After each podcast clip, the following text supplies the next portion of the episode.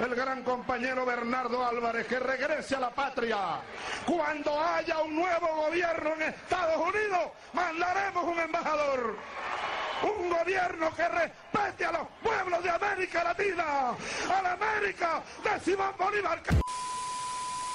E eu acho que é um pouco disso que o Adão fala, né? É da gente conseguir é, inverter a lógica, né? inverter essa pirâmide e, e, fazer um, um, jornalismo que é isso, que produza conhecimento, né? Que, que, consiga falar do particular, mas que também consiga falar do universal, que consiga dar continuidade a essa agenda das pessoas e consiga é, ser crítico, né? Ser crítico é, a, a, a uma relação de luta de classe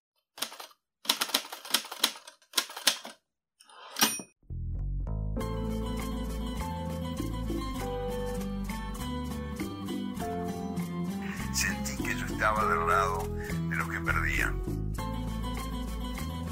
Esta especie de pasión por, por los no escuchados, por los vencedores, por los humillados, por los despreciados. Olá, ouvintes! Meu nome é Leonardo Vaz e bem-vindos ao terceiro episódio do podcast Jornalismos, um podcast por um jornalismo radical, contra-hegemônico e verdadeiramente democrático. Olá, caro caro ouvinte, meu nome é Rafael Freitas e agradeço muitíssimo por sua querida presença nesse querido podcast. Rafa, conta pra gente então quem foi a nossa entrevistada de hoje. A entrevistada do nosso terceiro episódio é Michele de Mello, primeira jornalista que nós entrevistamos aqui no nosso querido podcast, atual correspondente do Brasil de Fato, ex-jornalista da Telesul. Nós conversamos com ela sobre questões sociais e políticas da Venezuela, como é fazer jornalismo de lá, como ela foi parar na Venezuela e fazer jornalismo na Telesul, o principal, talvez, veículo contra-hegemônico da América Latina. Conversamos sobre bastante coisa, questões profissionais, sociais, políticas, inclusive sobre o Brasil, também da Colômbia, que é um país que mantém uma rivalidade política e militar também com o país bolivariano. Gostei muito do papo e eu acho que os caras ouvintes e caras ouvintes também vão gostar muito, Léo. É, exatamente. E antes de eu partir para os nossos clássicos jabás do nosso próprio podcast, é, eu queria até ter essa conversa de maneira espontânea com o Rafael, então olha para cá. é, eu, eu, tô, eu tenho reparado que a gente tem usado de maneira intercambiável podcast jornalismos e jornalismo de podcast. E eu queria bater o um martelo aqui para falar que tanto faz. Os dois estão certos, tá de boa. A gente pode usar os dois. A gente vai continuar nos dois, e agora no terceiro episódio eu acho que já tá muito tarde para voltar. Então o importante é que é um podcast chamado Jornalismos. Então, chame de podcast jornalismo, chame de jornalismo podcast. O importante é você, meu querido ouvinte, apoiar a gente, nossa plataforma Apoia-se. apoia.se barra jornalismos, seguir a gente no Twitter, arroba jornalismoscast, mais um nome para vocês decorarem, e ficar de olho aqui no nosso Spotify, que de 15 em 15 dias sai episódio novo com a gente, e faça esse, esse compromisso com nós, se você gosta desse podcast, apoie a gente da, da, maneira que puder, com o valor que for, não é não, Rafa? Cara, cara ouvinte, bota o ouvidinho aí, por favor, no fone e ouve com atenção. Um real, dois reais, três reais. No Apoia-se você pode doar, pode nos financiar com qualquer valor. Então, por favor, vai lá na humildade, bota seu nomezinho, seu cartãozinho de crédito, contribui com a gente. Nós temos muitos entrevistados interessantes para trazer para vocês, muitos assuntos pertinentes para discutir. Então, de verdade, eu acho que vale a pena você nos ajudar. Vai lá no Apoia-se, como o Léo falou, e ajuda a gente com o preço de uma coxinha e suco de caju, como eu falei no último episódio, pelo menos até cinco anos atrás.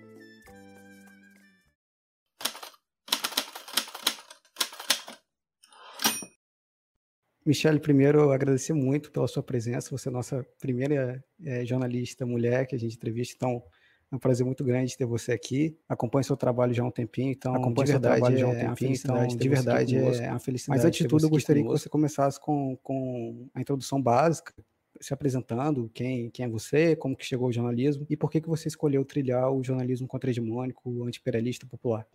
Oi, Rafa e Léo, prazer estar aqui com vocês. Muito obrigada pelo convite. É muito bom, muito bom poder conversar sobre jornalismo e sobre política, né? Acho que são as duas coisas que eu mais gosto de conversar e fico muito honrada de ser a primeira mulher. Obrigada. Bom, eu sou Michele, sou natural de Blumenau, de Santa Catarina do Sul do país. Estudei jornalismo na Federal de Santa Catarina, em Floripa, para quem conhece. É, sou jornalista, além disso, sou uma militante comunista, sou militante do Polo Comunista Luiz Carlos Prestes Então, essa, esse vínculo com, com o jornalismo e com o jornalismo contra-hegemônico, eu acho que ele sempre, sempre existiu, assim, né? A própria escolha do jornalismo estava relacionada com a ideia de poder, com o meu trabalho, de alguma maneira, gerar algum tipo de mudança na forma como a gente vive, como a gente se relaciona, né? E também por entender que o acesso à informação para mim é um direito fundamental e o acesso à informação de qualidade, né? Uma formação que, que, também nos faz questionar, nos faz criar. Então, acho que é isso. Esse, esse vínculo com o jornalismo sempre foi um pouco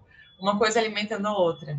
E agora, bom, como você comentou, eu sou é, correspondente do Brasil de Fato aqui em Caracas, já trabalhei na Telesur é, e continuo aqui residente em Caracas com muita saudade do Brasil, uma brasileira com muita saudade do Brasil, apesar de amar viver na Venezuela.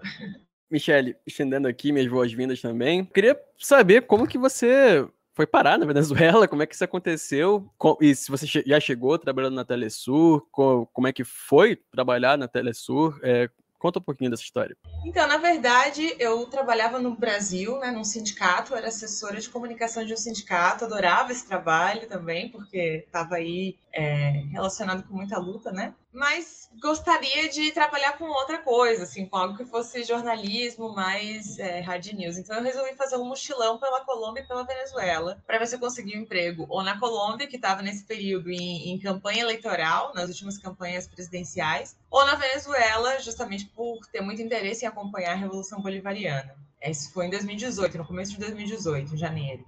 E aí foi isso. Tanto na Colômbia surgiu uma proposta de, de, de, trabalho, mas aí quando eu cheguei na Venezuela, em Caracas, fui até a Telesur. No mesmo dia que eu fui visitar, queria conhecer o canal, né? Sempre tive muita, muita admiração pelo trabalho da Telesur e não imaginava que seria possível trabalhar no canal, mas também achei que poderia tentar, né? Fui pelo menos conhecer. E nesse dia que eu fui conhecer a estrutura, disseram que realmente tinham vagas, eu fiz as provas, fiz o casting nesse mesmo dia. E aí, depois de três semanas, eles me chamaram para trabalhar. Daí eu voltei para o Brasil, cumpri meu aviso prévio e voltei para a Venezuela em março desse ano, de 2018. Ó, tem até o cachorro que está junto aqui com a gente. É, e em março já voltei é, trabalhando para a Telesul. Estou aqui agora até hoje, desde março de 2018 até agora setembro de 2021, outubro quase. Deixa eu anotar aqui no meu plano de carreira que ir para Venezuela e pedir emprego na Telesur é um plano viável, bom saber.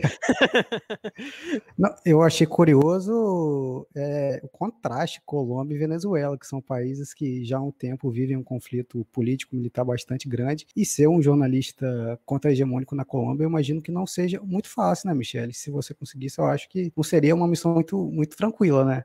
Sem dúvida. Mas também a Venezuela, olha, de 2018 para cá, muita coisa aconteceu, né? Se a gente pensar só em 2019, foram algumas tentativas de golpe, é, tentativas de invasão no país, também aconteceu de novo em 2020, então acho que sim, seriam duas realidades distintas, mas muito intensas. Vamos para um assunto que, que nos interessa muito aqui no podcast, que é a democratização da mídia. E uma das principais bandeiras do jornalismo liberal, burguês, Michele, é essa de colocar, se colocar como essencial para a democracia. É um, é um jargão conhecido do jornalismo. A Folha de São Paulo se coloca como jornal da democracia. E a história da América Latina, entretanto, mostra que a imprensa dos capitalistas esteve ao lado do, dos reacionários em períodos golpistas. Foi assim no Brasil em 64, em 2016 eu também costumo falar que foi assim em 89. Aquela edição do Jornal Nacional para mim foi um golpe. Aquilo certamente interferiu na, na eleição do Collor, positivamente para ele e negativamente para o Lula. E ainda mais recentemente, em 2019, vimos como a mídia atuou para legitimar o golpe na Bolívia. Não só a, a, mídia boliviana, a mídia brasileira, a mídia da América Latina, inclusive dos Estados Unidos, se colocaram muito simpáticas àquele relatório problemático da OEA. É, e uma das formas de contornar tamanho poder em mãos privadas é a regulação estatal existente na Venezuela desde 2000, se não me engano, né, com a aprovação da Lei Orgânica de Telecomunicações. De lá até hoje, aconteceu de fato uma democratização da comunicação na Venezuela ou os veículos privados ainda são hegemônicos, ainda são tão poderosos como é aqui no Brasil? Olha, eu acho que sim, é, essa lei foi fundamental e não só a existência da legislação, mas as ações que o governo tomou a partir dela, né, que o executivo tomou a partir de, de aprovar essa lei. Porque sim, avançaram no sentido de democratizar é, a comunicação na Venezuela. Hoje existem 18 canais de televisão aqui, a Venezuela, assim como o Brasil, né? A parte da população se informa através da televisão. Hoje já existe um pouco mais de equilíbrio em relação às redes sociais, ao uso do telefone, etc mas ainda a televisão é, é majoritária, né? Então são 18 canais de televisão de alcance nacional. Desses 18, 11 são estatais ou comunitários, ou recebem algum tipo de incentivo estatal. Quanto que os privados, apesar de que, de que são é, minoria, digamos, né, na televisão, ainda concentram metade da, do alcance da audiência nacional, do Ibope, digamos, né, para quem está no Brasil, é, nacional. Então, é, sim, eu acho que existe um equilíbrio, né? Existe um equilíbrio e existe uma evidência quando você vai trocar de canal, né, acompanhar, inclusive, os canais de sinal aberto, uma, uma evidente diferença de discurso, é, tanto para os canais privados como para os canais públicos. Claro, na Venezuela isso teve um papel fundamental porque, vamos lembrar que em 2002 o Chávez sofre uma, uma, um golpe de Estado, realmente foi destituído do poder, com um, um, um, golpe que foi dado pelas elites, uma elite nessa época né, de uma classe petroleira muito, é, muito rica no país, muito poderosa no país, aliada com um grande oligopólio de comunicação que era a RCTV, que é algo similar à Globo, ao Grupo Clarim, é, na Argentina, que apoiaram esse golpe. Né? E durante os dias é, em que o Chávez foi sequestrado pelos golpistas, noticiavam que o Chávez tinha renunciado ao poder, né? que ele tinha, tinha deixado a presidência. É, então, justamente, o Chávez aprova essa lei de democratização dos meios de comunicação, da imprensa, de responsabilidade social, né? É, logo depois de, de, sofrer esse golpe de Estado com o apoio desses oligopólios de imprensa, né? E tendo certeza da necessidade de, de ampliar o acesso a canais comunitários, e foi justamente o que aconteceu.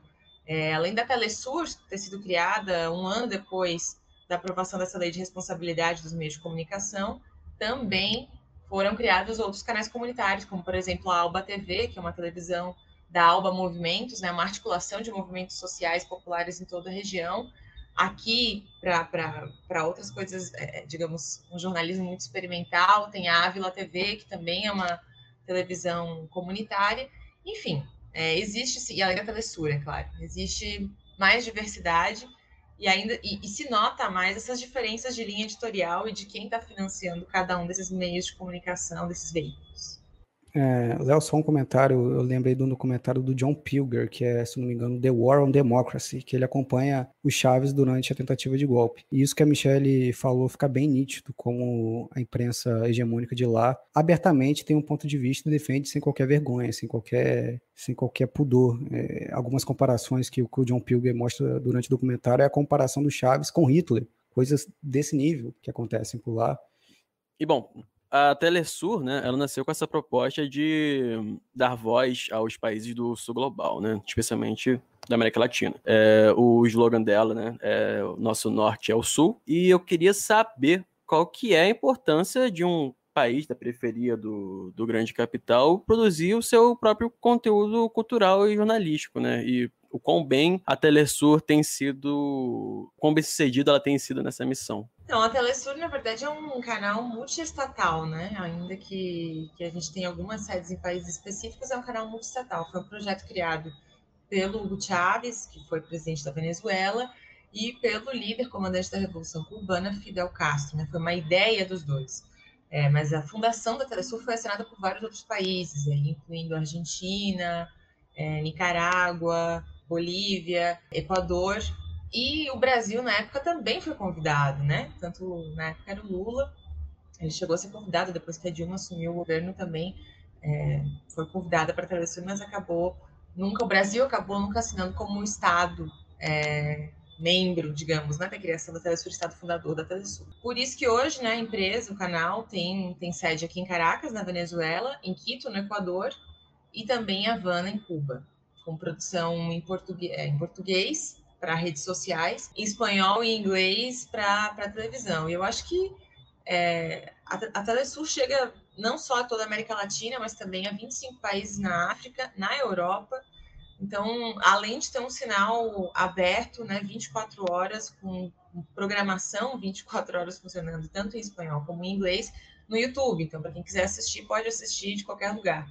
Então, acho que, sem dúvida, é, tem, tem cumprido seu papel de é, começar a expressar né, na, na opinião pública é, a voz desses povos oprimidos que nunca são escutados, né? Que essa é a proposta justamente da Telesul, né? Da voz é, as pautas, as situações, as disputas geopolíticas que não são ditas na mídia hegemônica, né? É contar um pouco a história desde os povos. Afinal, se a gente entende que o jornalismo, é, no final, vai gerar material para os historiadores, né? Vai, vai ser uma parte dessa documentação histórica do que, que é a nossa realidade além de ajudar a construir a realidade que a gente vive hoje, né? A opinião pública é um pouco isso, é a gente conseguir expressar para as pessoas o que está acontecendo, né? Colocar uma agenda é, acessível para as pessoas, né? Para o povo em geral. Então, eu acho que a Telesur sim cumpre essa função. Certamente, se tivesse mais apoio, poderia fazer muito mais, né? Eu acho que a Telesur faz bastante com, com, com pouco apoio, com poucas condições ainda, até porque os principais países que permaneceram financiando a Telesur são Cuba e Venezuela, né? E a Venezuela atravessa uma crise importante desde o bloqueio econômico. Então, é isso. E eu acho que é fundamental é, que novos governos progressistas que estão aí surgindo na região, que também o Brasil, né, discute esse, esse apoio, discuta esse apoio é, à Telesur, até porque a gente só não tem a Telesur com sinal aberto no Brasil de televisão, justamente porque o Brasil não, não assinou essa carta de fundação, né? A Telesur tem sinal aberto em vários outros países da América Latina. Esse que para mim é um dos maiores erros do, do período petista, não, não, ter trazido a Telesur ao Brasil é uma coisa que, que é incompreensível para mim. Acreditar na boa vontade ou na conciliação com, com, os canais privados é algo que não entra na minha cabeça até hoje. Mas enfim, Michele, você falou da crise que a Venezuela passa já há alguns bons anos. Minha pergunta é se você acha que o jornalismo liberal consegue dar a dimensão dos bloqueios econômicos contra o país. É, e além disso, gostaria que você falasse como que as sanções atingem o cotidiano dos cidadãos venezuelanos e se os bloqueios já prejudicaram, inclusive, de alguma maneira, o funcionamento da Telesul ou particularmente a sua atuação jornalística. Pergunta que vou, vou, te dar uma resposta aqui que é quase uma tese. Não, mentira, tem vários livros escritos, né? À vontade, à vontade. vários relatórios, vários livros, enfim. Vou tentar fazer o mais resumido possível. Olha, eu acho que a imprensa hegemônica, enfim, de certa forma, não tem como esconder né, que existem sim, impactos do bloqueio, não tem como esconder que existem sanções econômicas, afinal, é, as ordens executivas assinadas pela Casa Branca ou as outras sanções econômicas assinadas, por exemplo, pelo Canadá, pela União Europeia, são documentos públicos, né? Isso está público. E também acho que justamente porque existe uma denúncia constante da Venezuela em todos os organismos multilaterais, é, e também desses meios de comunicação, né, como a Telesur e outra rede de, de meios de comunicação, enfim, digamos, alternativos, né, ou contra-hegemônicos, é, não tem como não falar que ele existe, assim, né, eu acho que fica difícil para esses meios hegemônicos simplesmente pedir que o bloqueio não existe, mas acho que não dão essa dimensão do, do problema, assim, né, de como ele realmente afeta todos os níveis é, da vida, eu acho que, assim como fazem com Cuba, tentam diminuir um pouco os impactos do bloqueio nessa ideia de que, bom, pesa muito mais na balança é uma má gestão, é uma corrupção, enfim, né? não tanto o bloqueio econômico que também existe, né? É, é um pouco isso. E eu acho que desde do lado contra-hegemônico, né, a gente também não pode simplesmente dizer não, tudo é culpa do bloqueio. Eu acho que isso também é um erro. Né? É evidente que o bloqueio gerou é, um impacto real, assim, né? teve uma diminuição de 60% do PIB do país, teve uma diminuição de 99% é, dos ingressos do Estado, é uma diminuição de também de 60% da produção petroleira, que é, né, enfim, a Venezuela mais de 100 anos vive da, da indústria, da sua indústria petroleira, e tinha nos Estados Unidos o seu principal parceiro comercial. Os Estados Unidos compravam cerca de um terço da produção do petróleo da Venezuela, né?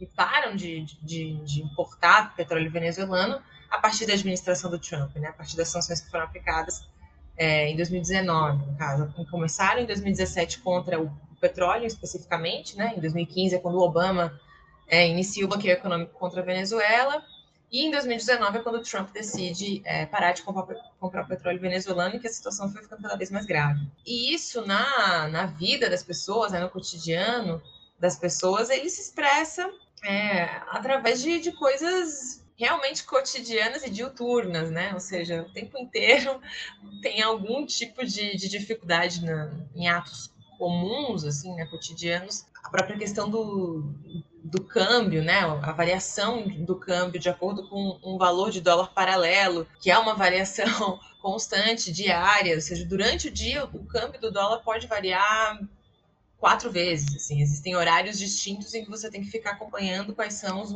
que medidores online colocam para saber qual é esse câmbio do dólar. Os preços são definidos a partir do dólar e não a partir do bolívar soberano. O país vive 42 meses de hiperinflação, né? o que significa que, que constantemente tem índices inflacionários superiores a 50%. Então tem uma variação de preço que é uma loucura, assim, né? Eu acho que quem é mais jovem talvez não lembra, né? Mas é, quem, quem tem um pouquinho mais de idade, ou os nossos pais, talvez, vão lembrar dos anos 90 no Brasil, que era um pouco é, isso que acontecia, né? Os preços mudavam durante o dia dos produtos. Isso, isso é uma das coisas que, que o bloqueio afeta, né? O acesso a medicamentos fica muito mais difícil por conta do bloqueio. É, até o sistema de um programa de distribuição de cesta básica do governo foi sancionado pelos Estados Unidos, assim, né? Impedindo que navios que traziam produtos importados para esse programa, né, para o CLAP, que distribui cesta básica para mais de 7 milhões de famílias venezuelanas, é, foi impedido de entrar, foi impedido de sair de um porto para outro porque os Estados Unidos sancionaram. Então, é, isso sem contar, enfim, né, nos ativos líquidos da Venezuela que estão bloqueados no exterior, né, diminuiu as reservas internacionais do país mais que pela metade. Enfim, é, é, é isso. Existem uma série de afetações no, no, no, aspecto macroeconômico, mas no micro também.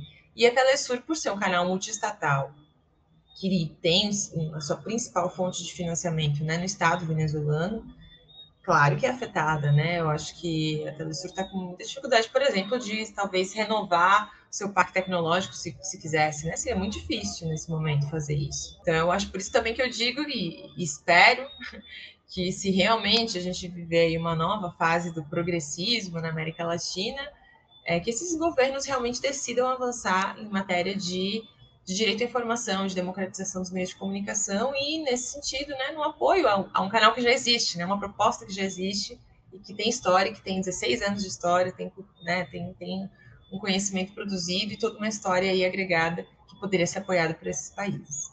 E, bom, em maio desse ano, eu, eu ia falar se eu, se eu não me engano, mas eu tô lendo aqui, em maio desse ano, é, você produziu uma matéria é, uma, é, reportando uma matéria para o Brasil de Fato, reportando uma denúncia por parte da Venezuela sobre um esquema internacional de produção de fake news, é, financiado, na né, segunda denúncia, pela OEA e pelo Grupo de Lima.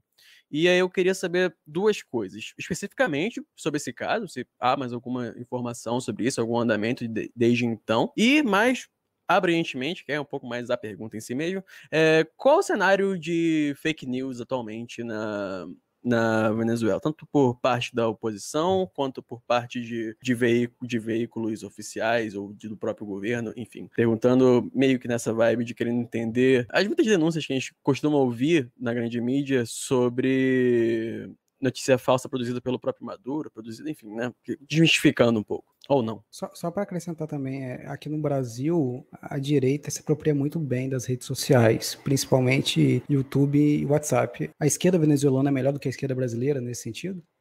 Olha, difícil. É, bom, vou começar pela parte do Léo. É, eu acho que é, essa matéria que foi publicada ela foi em cima de uma denúncia feita pela vice-presidenta Delcy Rodrigues, né, em nome do governo venezuelano, é, e foi e fez parte é, dos, da série de documentos enviadas pelo governo venezuelano à Corte de Haia, Corte Penal Internacional, é, no processo chamado Venezuela 2, que é justamente a denúncia do governo bolivariano de que os Estados Unidos cometem um crime de lesa humanidade ao, é, ao impor um bloqueio e a impor uma série de táticas dessa chamada guerra híbrida, né? Que aí seria justamente essa união de várias táticas de guerra que incluem, por exemplo, criar isso, redes de fake news, redes de ódio, né, redes de difamação de notícias falsas, para que as pessoas, é isso, realmente criem uma opinião negativa em relação ao governo, negativa em relação a determinados dirigentes,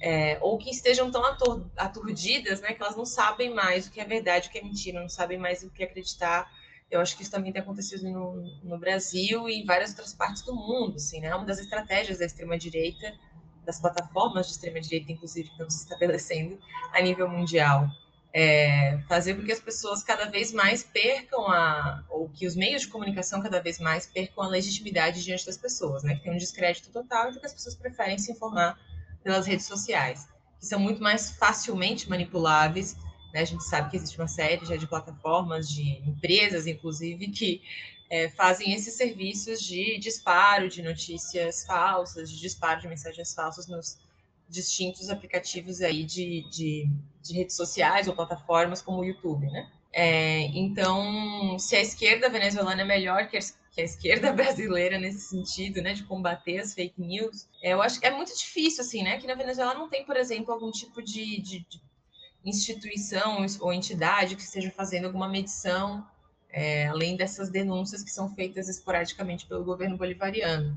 Então é difícil medir, assim, que quantidade de fake news este, estão, estão circulando no país. É evidente, de maneira assim, empírica, né, pelo que a gente escuta, pelo que conversa com as pessoas, de que existe um pouco esse fenômeno de que os meios de comunicação estão perdendo um pouco a credibilidade, assim, né? Os que são estatais, porque ah, os meios estatais não vão fazer crítica ao governo, são chavistas, supostamente. E os meios privados, é, enfim, são muito opositores e, enfim, então as pessoas também não estão interessadas em ver e preferem se informar através das redes sociais. E aí é um mundo aberto, né? É, tem de tudo. Então, eu acho que a esquerda venezuelana, assim como a esquerda brasileira, tem tentado se apropriar das redes sociais cada vez mais para disseminar né, mensagens. Eu acho que o governo da Venezuela utiliza também essa, essas, essas táticas assim, né, de correntes, de fazer grupos e etc., de mensageria em geral. Mas é difícil medir se, se, se, se estão vencendo essa batalha ou não. Assim, uma das coisas, e aí eu finalizo com isso, uma das coisas que é curiosa é que se você começa a acessar o YouTube com frequência, é, com IPs venezuelanos, todo, bom, como acontece com todo mundo, né? A, a propaganda, a publicidade vai ser direcionada para o país em que você está acessando. Mas no caso da Venezuela, quase todas as propagandas em determinados períodos são opositoras, são propagandas do Guaidó, por exemplo, né? Aparece um vídeo do Guaidó ali na propaganda, aparece é, algum vídeo falando sobre a miséria na Venezuela, enfim. E recentemente, pelo jeito o governo também está pagando anúncio, né? Então começaram a aparecer vídeos sobre é, as eleições que vão acontecer, incentivando as pessoas a participarem das eleições, enfim, vídeos, ou então vídeos é, tirando sarro, assim, tirando sarro acho que não é tão nacional, né? É fazer, debochando, essa palavra é melhor. Debochando, é, debochando do Guaidó, por exemplo, né? Falando sobre as mentiras, sobre o dinheiro que foi, que foi desviado. Então, sim, eu acho que estão se apropriando, né? Estão se apropriando de alguns mecanismos. Se está funcionando bastante, vamos ver. Eu acho que esse processo eleitoral que vai ter agora é, em novembro vai ser um bom termômetro, assim, né? Até agora o chavismo tem vencido a ampla maioria das eleições que foram realizadas nos últimos 20, 21 anos.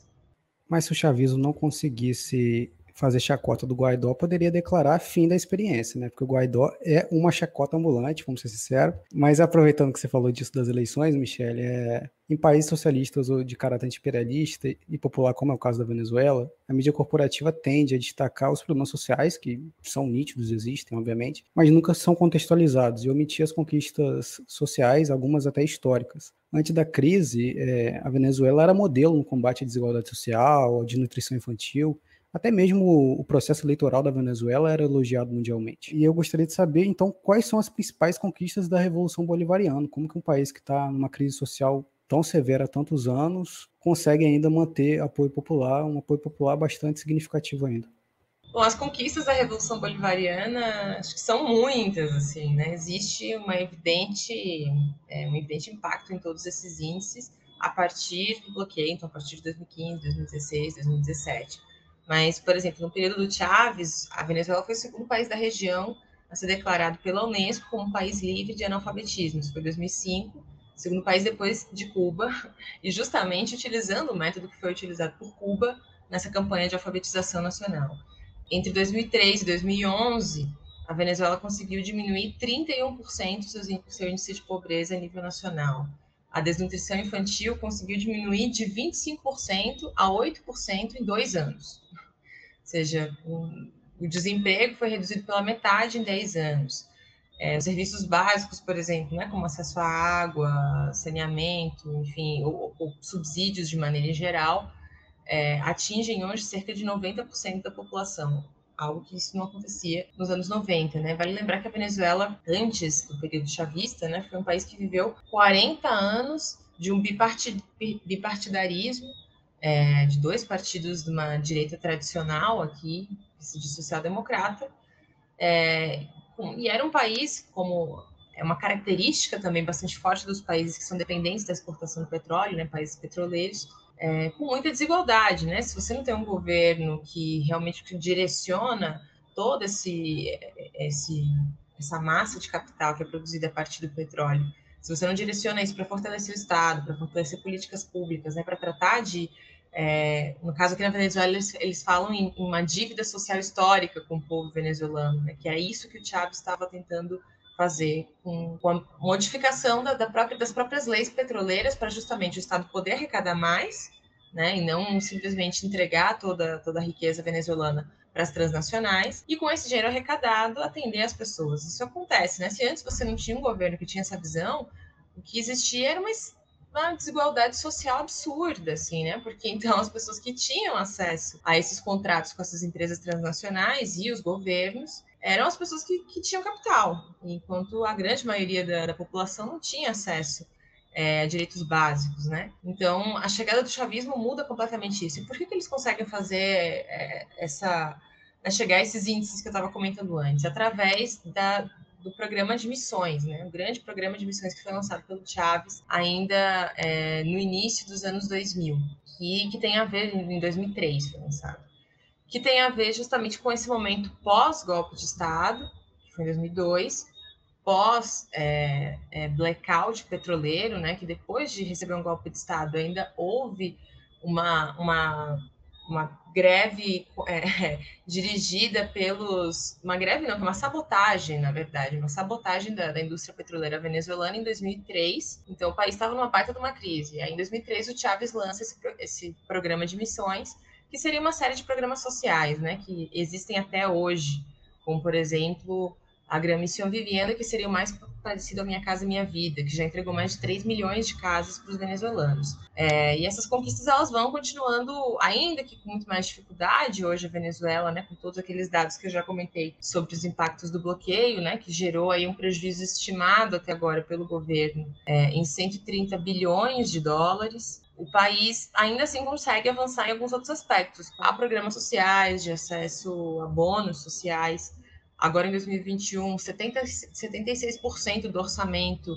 público aprovado é, foi aprovado na Assembleia para que seja destinado, direcionado a programas sociais. E, além disso, a Venezuela ainda é um país que, em certa medida, foi um exemplo aqui na região em relação ao combate à pandemia, né, que tem índices mínimos em relação ao Brasil, por exemplo, qualquer outro país, como a Colômbia, que tem uma população maior que a venezuelana, mas ainda assim uma proporção um pouco mais é, equiparável, né? Hoje a Venezuela tem cerca de 90% das pessoas infectadas com Covid recuperadas, e mais de 90% das pessoas foram atendidas pelo sistema de saúde público, é, apesar do bloqueio, né? Apesar de todas as dificuldades. Então, é isso, acho que a Revolução Bolivariana tem uma série de, de conquistas que já estão consolidadas. O aumento, por exemplo, né, dessa democracia participativa no país, a existência das comunas, a criação de legislações para que as pessoas comecem a criar estados comunais, né, nas quais as pessoas organizadas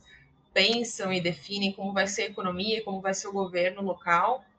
É, acho que são passos importantes, são passos importantes no aspecto democrático, no aspecto de direitos humanos e no aspecto de direitos básicos, sociais é, e econômicos do povo venezuelano, mas certamente tem muito que avançar ainda, né? Hoje, por exemplo, teve manifestação em defesa do aborto, que é uma questão que a Venezuela continua sendo um dos países é, mais restritivos em relação é, à política da legalização do aborto. Então, tem muito que avançar ainda. Michelle, agora uma pergunta de caráter um pouco mais pessoal. Quando você revelou que iria morar e trabalhar na Venezuela, como as pessoas mais próximas de você, seus amigos, sua família, reagiram. Porque já conversamos um pouco sobre isso. O que a mídia hegemônica entrega não é nada muito positivo sobre o país. Então imagino que as pessoas devem ter te chamado de comunista alucinada, pessoa que estava é, agindo na impulsividade. Como é, que, como é que foi essa reação? Olha, a reação geral era um pouco essa, assim, né? De nossa, seja as pessoas que não me conheciam tanto, assim, nossa, você vai para Venezuela, mas tá todo mundo saindo da Venezuela, por que, que você vai querer morar lá? É... A minha mãe, né, minha família, enfim, ficou muito preocupada, até porque as notícias que chegam, principalmente no Brasil, né, sobre a Venezuela são só tragédia, né? E, e aí a gente sabe que tem um, bastante, tem um contingente importante de venezuelanos que migraram para o Brasil também, e que é óbvio, né? Ninguém migra do seu país porque, porque quer ou porque está super feliz. Né? Essa, vai, essa migração para o Brasil, pelo menos, não é uma migração é, digamos, isso proposital, né? Em geral, as pessoas vão por questões, por questões econômicas. Então, obviamente, também os relatos que as pessoas têm não são os melhores, assim, né, em relação à situação do país. Então, claro, assim, familiares ficavam nessa também. Nossa, mas por quê? Mas que perigo. E os amigos estavam super animados, assim. Acho que as pessoas mais próximas ficaram super é, felizes, contentes comigo também pela, pela oportunidade de vir para cá e, enfim, interessados. É, e é isso, eu acho que vivendo aqui na Venezuela também tenho mostrado para as pessoas que estão, tenho tentado fazer isso, né? Um pouco com o trabalho, um pouco aí com a própria vida pessoal, com contato. Mostrar um pouco que, que a vida aqui é bastante normal, né? Os venezuelanos são muito parecidos com os brasileiros, inclusive, acho que por isso que a gente se dá tão bem. E por mais que exista uma série de dificuldades, né? É um país muito receptivo, um país muito bonito, então tem uma série de motivos para que as pessoas também queiram e venham viver na Venezuela um período, ter uma experiência aqui. É, e, pô, só fazer um comentário antes do Rafa fazer a próxima pergunta dele. Talvez o, o, ouvinte, não tão iniciado nesse mundinho de comunicação e jornalismo, tenha estranhado lá atrás quando a Michelle falou que a comunicação, o jornalismo, né, constrói realidade. E uma das coisas que a Michelle falou é um exemplo muito bom disso, né? Que a mãe dela achava que a Venezuela era só uma uma tragédia, né? Um grande apocalipse ambulante, justamente porque só chega, só chega notícia aqui de tragédias e apocalipses ambulantes na, na, Venezuela o tempo inteiro, né? Então, acho que isso reforça aquele ponto do porquê que é importante ter um, um veículo de comunicação tal qual a Telesur, com caráter contra-hegemônico, popular, anti-imperialista, justamente para dar esse contraponto, né? Para construir a realidade a partir de uma visão que não seja é, ideologicamente dominada por pessoas e grupos que têm interesses contrários aos, aos nossos, né? Por isso, você que está nos ouvindo, você vai pagar a gente, vai lá na apoia você vai dar dinheiro pra gente e vai entrar no site do Brasil de Fato, assinar também o YouTube do Brasil de Fato e acompanhar todo dia, né, Michelle? Todo dia que você coloca algum informe da Venezuela. Tem notícia nova todo dia, inclusive hoje, amanhã, depois, enfim, todos os dias e toda semana tem vídeo novo também, dois vídeos pelo menos, aí nas páginas do Brasil de Fato. E qualquer outro jabá de conteúdo seu, Michele? Agora é o momento. Bom, pelas minhas redes sociais, todas as sextas-feiras também eu faço um programa, uma cápsula que se chama América Latina em dois minutos. Então, todas as sextas-feiras, quem quiser é, saber um resumo das notícias mais importantes da América Latina, pode acompanhar no meu Twitter, é, Michele de Mello, underline, Michele com um L só, Melo com dois. Ou então pelo Instagram, Michele Mello, mesma coisa, né? O Michele com L só e Mello com dois. Então, acompanhem é, e vamos trocar ideia também. Eu gosto muito também quando as pessoas é, mandam dúvidas ou, ou, coisas que gostariam de saber, porque às vezes a gente já está tanto tempo aqui na Venezuela e acha que já falou de tudo. E não sei, né? Tem outras coisas que chegam no Brasil que talvez também nem chegam aqui sobre a Venezuela, que é muito bom quando as pessoas também mandam, mandam ideias. Michele, um problema que é comum na América Latina é violência contra jornalistas. É um problema muito preocupante no Brasil, principalmente nas cidades do interior. É um problema também escandaloso no México, na Colômbia. Eu gostaria de saber como que isso ocorre na Venezuela, se você, sendo uma jornalista é, agora do Brasil de Fato, mas até há pouco tempo da Telesul, sofria algum tipo de, de violência ou resistência por parte da população mais conservadora. Como que é no cotidiano ser uma jornalista na Venezuela? Olha, eu acho que a polarização política já deu uma amenizada, ou quase, enfim, em, certos, em certo aspecto já nem está mais tão evidente assim nas ruas hoje na Venezuela. Em 2018 e 2019, bom, em 2019 principalmente, né, que é quando inicia toda a narrativa Juan Guaidó, é, era muito mais evidente essa polarização nas ruas, uma tensão nas ruas, então é, o fato de você poder ser associada ao chavismo, à oposição, ou principalmente ao chavismo, né, em zonas opositoras, era algo hostil, né? É, eu lembro que na época comigo nunca aconteceu é, de eu ser hostilizada na rua, mas é, eu, eu, não saía nunca muito identificada com as, com, sei lá, com o uniforme, com slogans da Telesur, porque eu sabia que onde eu vivia era uma zona opositora, teve ato com o Guaidó, inclusive na minha rua. Então, não era, não era, digamos, muito seguro ser identificada com um meio de comunicação estatal, que no caso é isso, né? Com opositor é, é chavista. Assim, se é estatal, é chavista. Mas, e, e, aconteceu com amigos, sim, amigos de, de, que, que, foram identificados e que trabalhavam, né, estavam cobrindo uma marcha opositora e foram lixados, assim, tiveram que sair da marcha para não, não ser agredidos.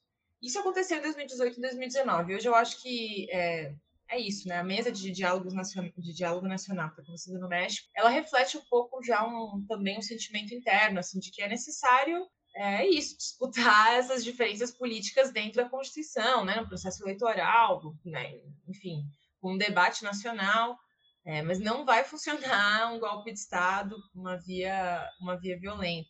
E essa polarização está diminuindo. Eu acho que, de resto, a, a, vida como jornalista aqui é muito boa, assim, em geral as pessoas têm muita receptividade nas venezuelanas, são pessoas muito, muito simpáticas, enfim, gostam de ajudar, então, também é muito fácil de você fazer uma boa relação com fontes. E o Estado venezuelano, é, em geral, estimula a presença aqui de meios de comunicação, inclusive meios de comunicação hegemônicos, né? Estimula e facilita. Enfim, o Ministério de Comunicação da Venezuela garante visto laboral, visto de trabalho, para todo mundo que, que é representante, que é correspondente internacional, que é jornalista freelancer aqui na Venezuela, por exemplo. Então, é, eu acho que é um país seguro e, e, e, estável de notícias, estável de notícias para jornalistas que queiram participar, ou seja, tem uma constante agenda agitada. É, bom, numa entrevista sua ao Nocaute, né, do, do, jornalista Fernando Moraes, você disse que a Venezuela é vítima de uma guerra de quinta geração, né, que foi até um termo que você é, comentou um pouco mais cedo, ou foi guerra híbrida, deve ter alguma diferença conceitual, mas eu vou usar como sinônimo agora. É, é, eu quero saber o que, que é né, uma guerra de quinta geração e como que isso se aplica ao caso venezuelano. Sim, uma, uma, guerra de quinta geração, outros falam em quarta geração, outros falam em guerra híbrida. As diferenças teóricas ou conceituais realmente não são tão expressivas, né? Para não, não ficar teorizando muito, de maneira, de maneira geral, são novas estratégias de guerra que foram desenvolvidas principalmente por militares do Pentágono dos Estados Unidos, aí nesse período aí dos anos 2000, é, com o início também da guerra ao terror, né? O caso das Torres Gêmeas, né, o 11 de setembro, e o início dessa campanha do terrorismo, né, de que existia um terrorismo, uma articulação internacional para o terrorismo, que existia a necessidade de fazer essa guerra ao terror. Por quê? Também porque nessa época, né, desde, desde, desde a Segunda Guerra Mundial já, é, os países tipo, desenvolveram a capacidade de fazer armas nucleares, né? E agora, inclusive, não são só os Estados Unidos, ainda, ainda que são os Estados Unidos o país que detém a maior quantidade de ogivas nucleares do mundo. Hoje existem outros países no mundo que também desenvolveram tecnologia nuclear, né? E os militares sabem que não tem como a gente escalar o nível de uma guerra nuclear, porque isso pode representar o fim do planeta, assim, né? Apenas. Então, é, começaram a desenvolver outros tipos de outros tipos de guerra que começaram a usar mais métodos psicológicos, é, se apoiar nos meios de comunicação, se apoiar na internet, nas redes sociais, na capacidade de, por exemplo, gerar o big data, né? Ou seja, você captar dados é, de quem é seu público-alvo, além, é claro, dessa ameaça constante militar, além de outras técnicas que já existiam antes, como, por exemplo, você utilizar exércitos. Isso também começa a partir da guerra ao terror, né? Você começar a privatizar a guerra e utilizar exércitos não convencionais ou não as tropas oficiais para gerar distúrbios nesse país que você está querendo é, atacar, ou que é seu inimigo, né? Então, isso é, isso é o que acontece um pouco na Venezuela. E aí, essa guerra de quinta geração, essa guerra híbrida, ela se expressa de várias formas, né? No aspecto financeiro, você tem as sanções econômicas, que foram mais de 150 sanções econômicas nos últimos é, seis anos. É, e sanções é uma forma da gente dizer, né? Porque, na verdade, são medidas coercitivas unilaterais, porque, segundo a própria Carta das Nações Unidas, né, somente o Conselho de Segurança da ONU é responsável, pode sancionar, decidir quem pode sancionar quem, né? No caso dos Estados Unidos, simplesmente decidiram sancionar por conta própria. Então, a gente tem as sanções e bloqueio no aspecto econômico, é, essa manipulação do câmbio do dólar paralelo para justamente gerar essa instabilidade e buscar aumentar a inflação dentro do país, ou seja, né, um certo estrangulamento da economia. É, no aspecto comunicacional, você tem né, um certo bloqueio midiático, utilizando inclusive as agências é, hegemônicas, as agências de comunicação, para criar essa agenda, né? Criar essa agenda de que aqui existe violação de direitos humanos, de que existe miséria, de que o governo do presidente Nicolás Maduro é um ditador, né, de que as, as eleições não são creíveis, as eleições elas são todas roubadas, é, de que, enfim, as pessoas passam fome, passam muito medo.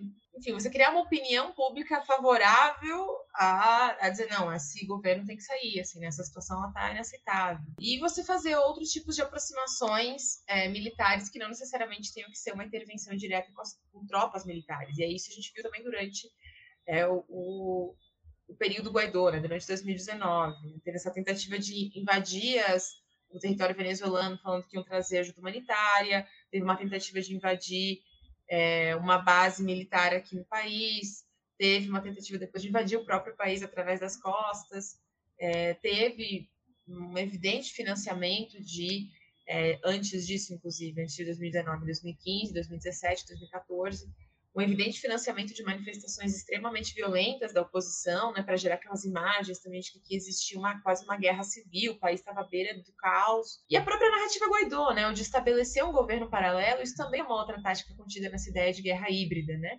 É você querer, através de todos esses fatores, deixar a população daquele país, o povo daquele país, em extrema situação de conflito, né, de aflição psicológica e de dificuldades reais, objetivas de vida, e a comunidade internacional convencida de que realmente essa situação ela precisa ser mudada, assim, precisa haver uma intervenção. É, é, é mais ou menos isso que, que, que, tem acontecido com a Venezuela no último período e que esperamos que agora, a partir né, desses diálogos nacionais, essa situação comece a mudar. Esperemos.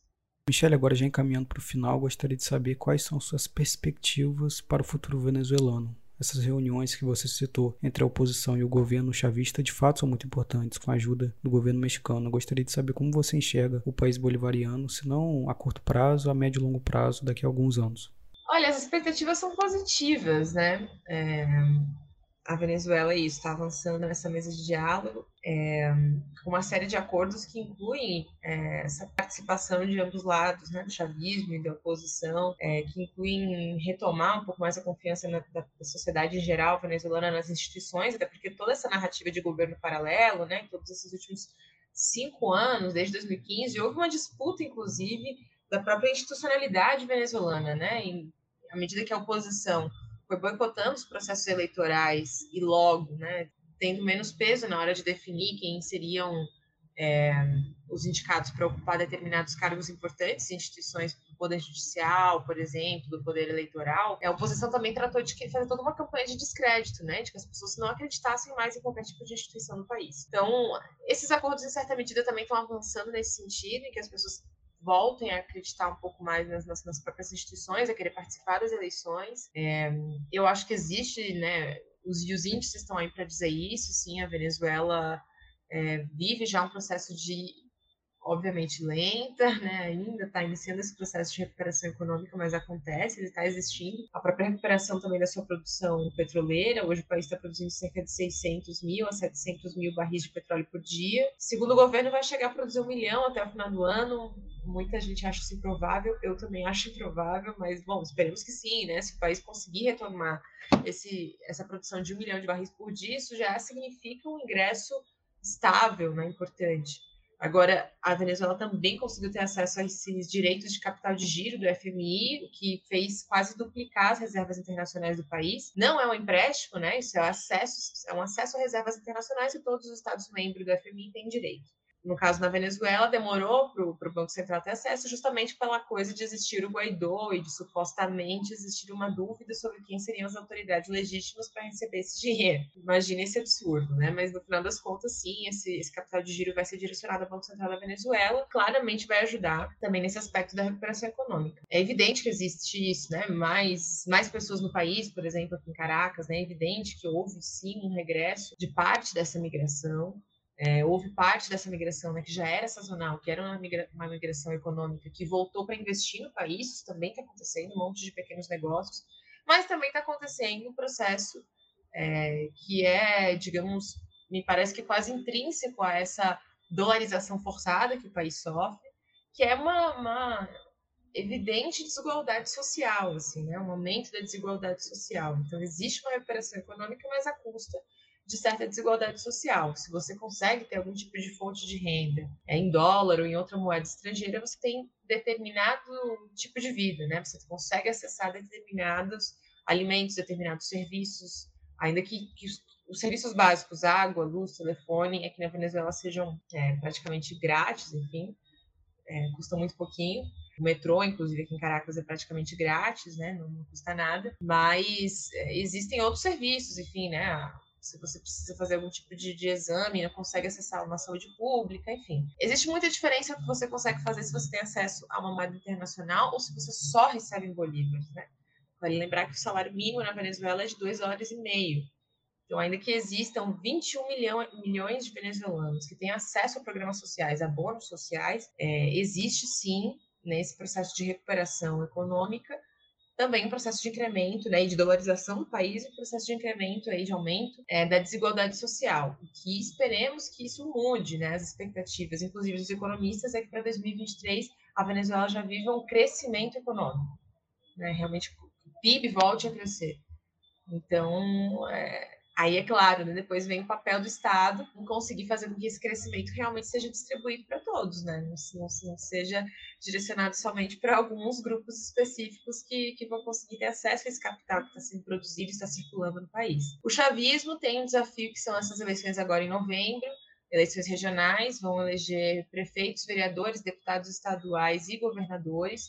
Atualmente, o chavismo é totalmente hegemônico, tanto nos governos estaduais, né? Tem 90%, 80% dos governos estaduais e 90% das prefeituras. A perspectiva de que volte a vencer essas eleições, mas a oposição voltou a sair em muitos estados, né, conseguiu restituir aí uma a oposição de direita no caso, né, restituiu uma legenda eleitoral, uma plataforma eleitoral unitária que é a MUD, a Mesa de Unidade Democrática, e tem disputado em unidade, vários partidos de oposição têm disputado em unidade em muitos estados e, e, e cidades importantes, como aqui na capital, Caracas, por exemplo. Então, vai ser um termômetro, realmente vai ser um termômetro, porque vários partidos da oposição, partidos grandes, né, que são essa extrema-direita aí vinculada é, ao Guaidó, ao Leopoldo Lopes e outras figuras da oposição, eles boicotaram os últimos processos eleitorais. Então, para eles também vai ser um termômetro de ver se as pessoas estão dispostas a votar nesses partidos, a voltar a ter confiança neles, inclusive, né? Lembrando que o voto na Venezuela é facultativo. E outra coisa, e com isso realmente finaliza, minha resposta já está longa, outra coisa que vai é, também, que pode acontecer no ano que vem, que pode sair dessa mesa de diálogo nacional, é a possibilidade de que no ano que vem seja realizado um referendo revogatório. Segundo a Constituição venezuelana, quando o presidente chega à metade do mandato, pode ser é, iniciado um processo né, de, colher, de coletar assinaturas, isso tem que passar pelo parlamento, tem que passar pelo poder eleitoral, para que seja, então, convocado depois um referendo revogatório, se as pessoas querem ou não que o mandato presidencial continue. Isso poderia ser acionado no ano que vem. Então, tem muita expectativa de que talvez ano que vem realmente a oposição faça isso. É, talvez parte das negociações seja, não sei, flexibilizar algumas das regras para que se convoque né, o referendo revogatório. Inclusive, o próprio Maduro falou isso algumas vezes é, no ano passado. E que bom que a oposição consiga finalmente ter novas eleições presidenciais. Eu acho que o chavismo não vai entregar isso assim, né? Até porque, bom, se você ganhou todas as últimas eleições, com alguns setores não querendo participar, né? decidindo não participar, você não vai entregar o poder desse jeito, né? Tipo, você não vem, agora pode vir você. Eu fui, agora vem você. Não vai acontecer. Mas tem muita expectativa disso, de que no ano que vem pode ser que realmente a Venezuela tenha um processo aí importante é, eleitoral. Vai, Léo, você está agora Parecendo Oi. aquele found, found footage, sabe? Hack. Atividade paranormal, fala aí. Primeiramente, pedir desculpas aos ouvintes, que minha internet caiu, então agora eu tô para o meu celular. E não é só a Venezuela que sofre ataque cibernético, a net tá me dando muito ataque cibernético hoje, minha internet tá bem instável, mas eu queria fazer a última perguntinha, Michele. É, agora você é colaboradora do Brasil de Fato. É, aqui no Brasil, ainda tem um cenário comunicacional que é típico do, dos países da América Latina, né? Uma grande parte da estrutura comunicacional e midiática nacional nas mãos de algumas famílias e grupos empresariais riquíssimos. Como tem sido, então, é, essa experiência, mesmo que ainda em Caracas, de retornar ao jornalismo brasileiro e como que a história da Telesur pode ajudar o jornalismo contra-hegemônico daqui? Bom, na verdade, é, eu já trabalhava como freelancer para o Brasil de Fato desde 2018. Comecei a fazer alguns trabalhos freelas com eles em 2018, mas eram mais é, específicos, né? No caso, 2018 foi a cobertura das eleições, enfim, eram coisas mais esporádicas. Realmente estava é, na Telesur no Brasil de Fato de maneira mais esporádica. Então, esse full time, né? Esse tempo completo com, o Brasil de fato é mais recente. E hum, tem sido interessante porque o trabalho na Telesur também era em outro idioma, né? Bom, era em espanhol, como a vida que é em espanhol, né? E essa volta para o Brasil de fato, acho que o primeiro choque foi esse, assim, foi ver que eu realmente esquecia algumas palavras em português, gente, é horrível isso. É, retornar para essa é, escrita, produção em português foi, foi interessante. Mas as pautas realmente, né, os temas que eu cubro continuam sendo os mesmos, assim, América Latina e obviamente, né, com, muito mais foco na Venezuela. A diferença foi é, ter que agora constantemente trabalhar pelo menos em dois idiomas, né, no espanhol é, e no português. Na Telesur era muito mais em espanhol com esse material com o programa que a gente fazia, o Telesur Notícias em português, que continua aí, então, para quem quiser ver, é, agora com a apresentação do André, nas redes sociais da Telesur. Então, o programete aí, um noticiário da Telesur em português. E agora, o papel da Telesur, né, da história da Telesur é, para a imprensa alternativa, para a imprensa contra-hegemônica, para a imprensa progressista é, do Brasil, eu acho que mostrar que, mesmo com muitas dificuldades, talvez com, com, com pouca estrutura ou com pouca é, força de trabalho, né, com poucas pessoas à disposição para trabalhar, é possível fazer. Assim, né? Eu acho que essa é uma das coisas que a atual presidenta da Telesur sempre fala, né?